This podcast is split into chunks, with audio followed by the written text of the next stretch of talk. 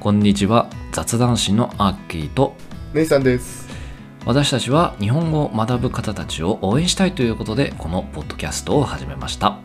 雑談で使うようなスラング表現も使ってみたいという方、雑談を通じてリアルな日本のことを知りたい方にはこのポッドキャストはうってつけです。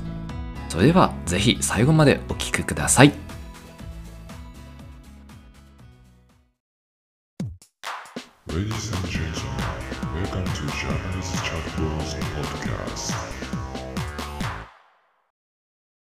改めましてこんにちはアッキーです姉さんです。今日のテーマはドラえもんです。ジュワイモンジョイメンです。ジュワイモンマーク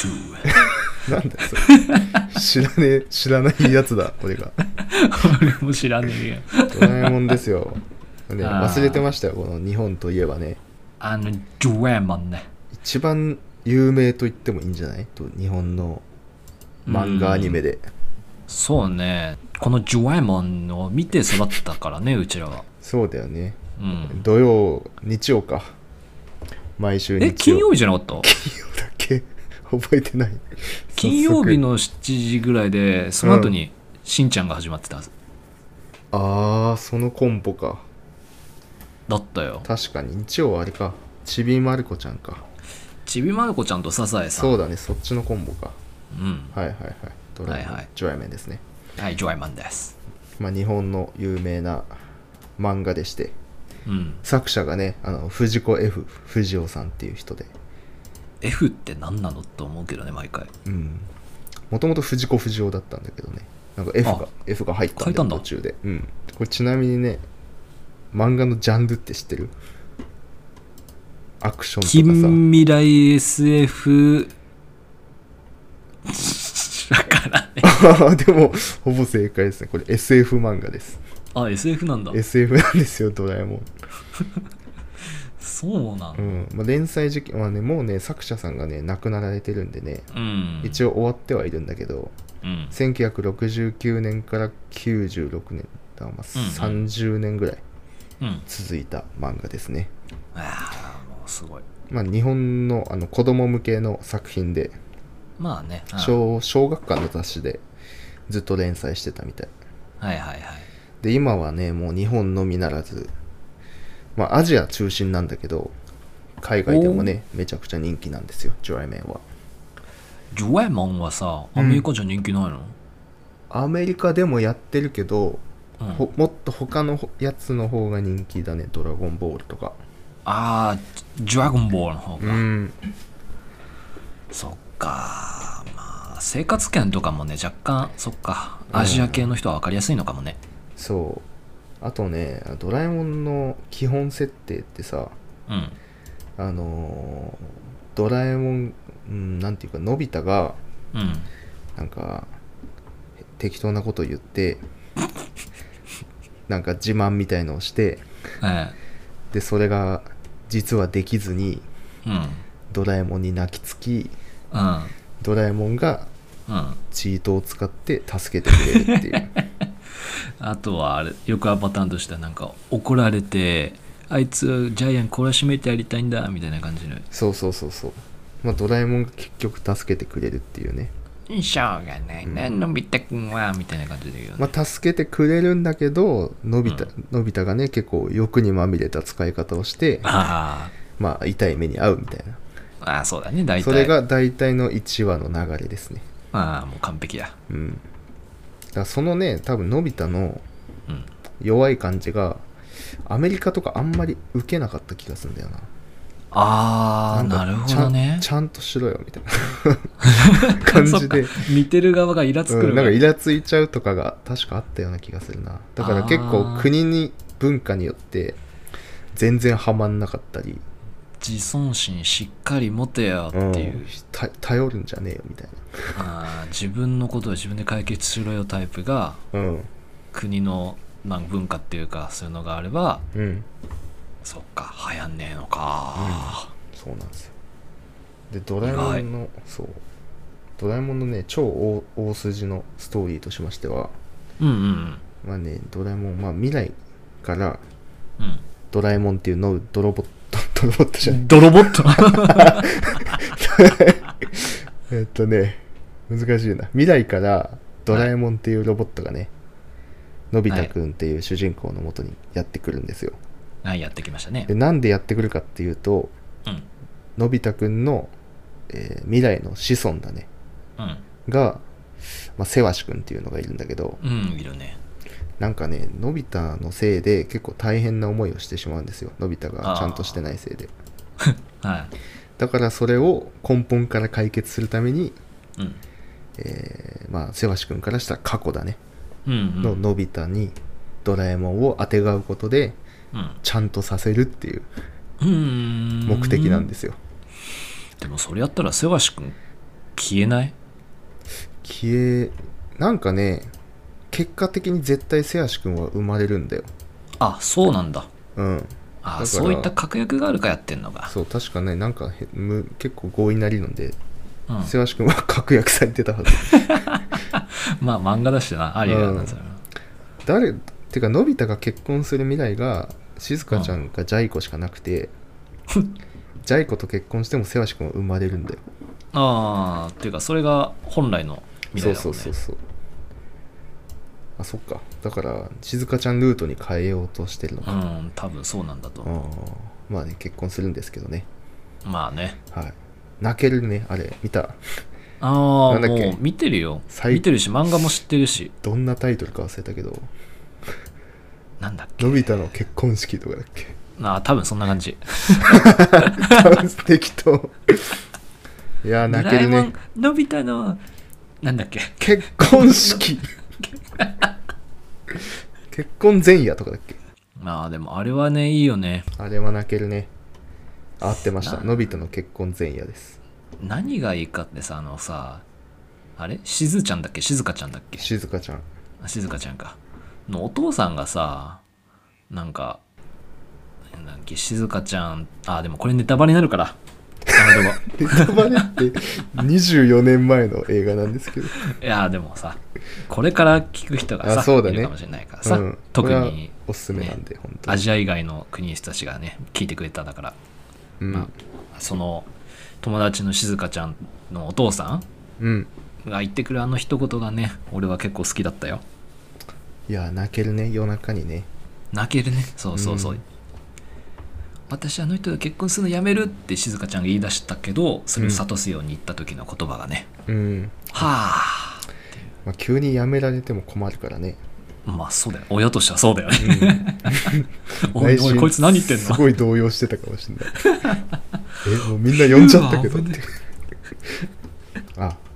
まあそんな感じの映画があるんですけど、まあ、ドラえもんと言ったらね、うん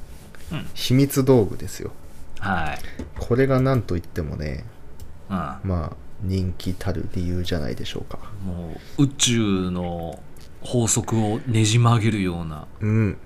超強力な道具ですねそう、まあ、ドラえもんはね未来からやってきたっていう設定なんで未来で作られたうんスーパーパワーを持った道具をねいっぱい持ってるんですよ、うんそうそうそまうあ、それを使ってのび太くんをねなんかいろいろ快楽を与えるっていう快楽は大変話な んであみんなねあれが欲しいなとかね話すあわそけでうすよ、ね三種の神器的な道具があって、まあ、タケコプターってやつとはいタイムマシンとはいどこでもドアですね、ああもうあるね、うんまあ、タイムマシンはそのまんまなんだけど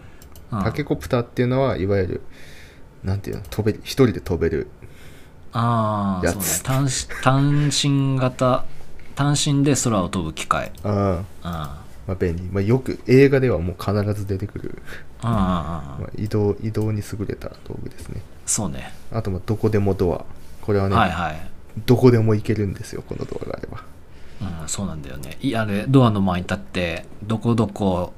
に行きたいみたいなこと言うとねつながってんだよね、めちゃくちゃ便利なんですよねうん、俺も会社行く時使いたいわってうんねえ想像するよね好秋好きな道具ありますか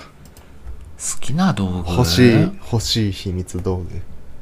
それはやっぱりさっきも言ったどこでもドアじゃないああ以外で以外であーもう言っちゃったからねくそーえー、じゃあ、んなんだろうなよくバイバインああえいらないいらなくね何に使うの転売できるじゃんだってあれ無限に増えちゃうよだってでもいいところで止めればいいじゃん止めれるっけあれ止めれなくないえ止めないんだっけ止めれないよあれあじゃあダメだだから怖い怖い無限に増え続けちゃうんだよダメダメそんなんダメだからあれじゃん宇宙に捨てたんだようんまんじゅう まんじゅうめっちゃくちゃ地球で増やしまくったからね うんそれでいいのかと思うけどねバイバイにいらねえいらないねうんいらないいらないうんなんだろうねそう考えるといや独裁スイッチあれ強力すぎるから怖えなと思ってるそし、うだねあーあとはガリバーなんだっけ洞窟もあガるリしバートンネルガリバートンネルがいらねえまあでもやるとしたらあれかなあのなんだっけ小さくなるやつスモールライトああスモールライトあもうねなんでうんいやそれであの部屋の中で思いっきりゴルフしたいあーなんかもっといいのありそうだ けどこういうこうその場で自分がちっちゃくなってうんちあれ道具も全部小さくボールも小さくして、うんで家の中でドライバーをぶっ放すあー、まあ確とかにかねなんか荷物の持ち運びに使うっていうのは便利かもねうんスーツケースとかちっちゃくしちゃってそうそうそうそポケット入れちゃうみたいなう全部こう荷物をさ旅行の時でもさ、あのあの荷物を全部さやればさ、うんもうそれだも確かうに手一つで確かにスモールライト実用性あるかもねうんはいはいはい、かなうん、絞り出したけど僕はねあテレビ取り持ちってやつが欲しいですね知ってるこれあ知らん マイナーな道具なんだけど知らん何それこれね見た目はあの鳥餅です普通にはい餅が串に刺さってるみたいな見た目うんでこれテレビに映るもんだったら何でもねくっつけて取り出せちゃうんですようんだから通販番組とかで、うんえーその画面に向かってテレビ取り餅をぐにゅってつけるとうん画面の中からその商品もうと取れちゃうえじゃあさあれうかん、あのなんだっけジュジュオンじゃねえやあのリング うんみたいな感じででうんテレビのこう中に入ってベシッと取っちゃうみたいな感じができますすげだえからもうアマゾンとか見てて欲しいもん片っ端から取れ ちゃう、ずるうん、でもこれ注意点があってねおう引き込まれちゃう可能性があるんですよテレビの中にああもうそれやばいじゃんテレビの世界じゃんそうでこれ実際ジャイアンがね確かね、うん怪獣かなんかにああの掴まれちゃって鳥持ちを そりゃやばいなうんテレビの世界に入っちゃうっていう危険性があるんでねああ怖い怖い怖い気をつけてくださいうん動くものにはダメだねそうだねうんうんアマゾンとか楽天なら あー余裕でそういったね取り放題だと思うん でやべえ価格崩壊を起こすうね、んあれそしたららお金もお金も取れちゃうよお金が移ってればうわ怖っうんやばいじゃん円の価値暴落しちゃうわ暴落しちゃうよはあもう本当にもう思うけどやばいな道具やばいよ実もう際できちゃったなんだらろう世の断りが本当に崩れるねすぐにうよく考えつくよなそんなのんねまあ人間の欲が詰 まったアイデアですよ、まあそうねうん、はいまああー道具ね最近見てねえからなそうだねもう俺見てないわまあこんな感じですかねドライメンえドラえもんねはいはい日本の国民的なアニメでしたはい国民的アニメでそしてなんかね人間の欲望の詰まった道具っていうのもね気になる方はもういくつあんのめっちゃあるよねめっちゃあるああなのでなんか好みのがあったらまあ、うん、それが未来に出るといいかもねねねあ当てねえとは思うけどということでまあドラえもんの回はこれにて、えー終わりになりますけれども我々雑談師は他にもいろんなコンテンツを用意しておりますので気になる方がいましたらぜひぜひフォローしてくれると嬉しいです Twitter もやってるのでフォローお願いしますはい、それではまた次回お楽しみに。See you next time. Bye bye. バイバイ。おまけのコーナーということで、今回紹介するワードは、ドラえもんの映画です。えーこの映画はですね、えー実は、まあ、何回か前のラジオでもやったんですけれども、名探偵コナンと同じで、ほとんどまあ毎年、えーこのドラえもんっていうのは映画やってるんですけれども、まあ、その概要について紹介できればと思っております。まず、えっ、と、1980年代が始まりみたいです。えー毎年3月頃に、子供の春休みの時期に合わせ公開されているっていうのが、えー、大体、まあ、通年となっております。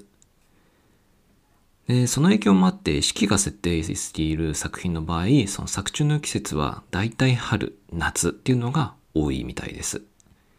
で初回のお話はですねこれは「のび太の恐竜」っていうのがありまして、えーそこから、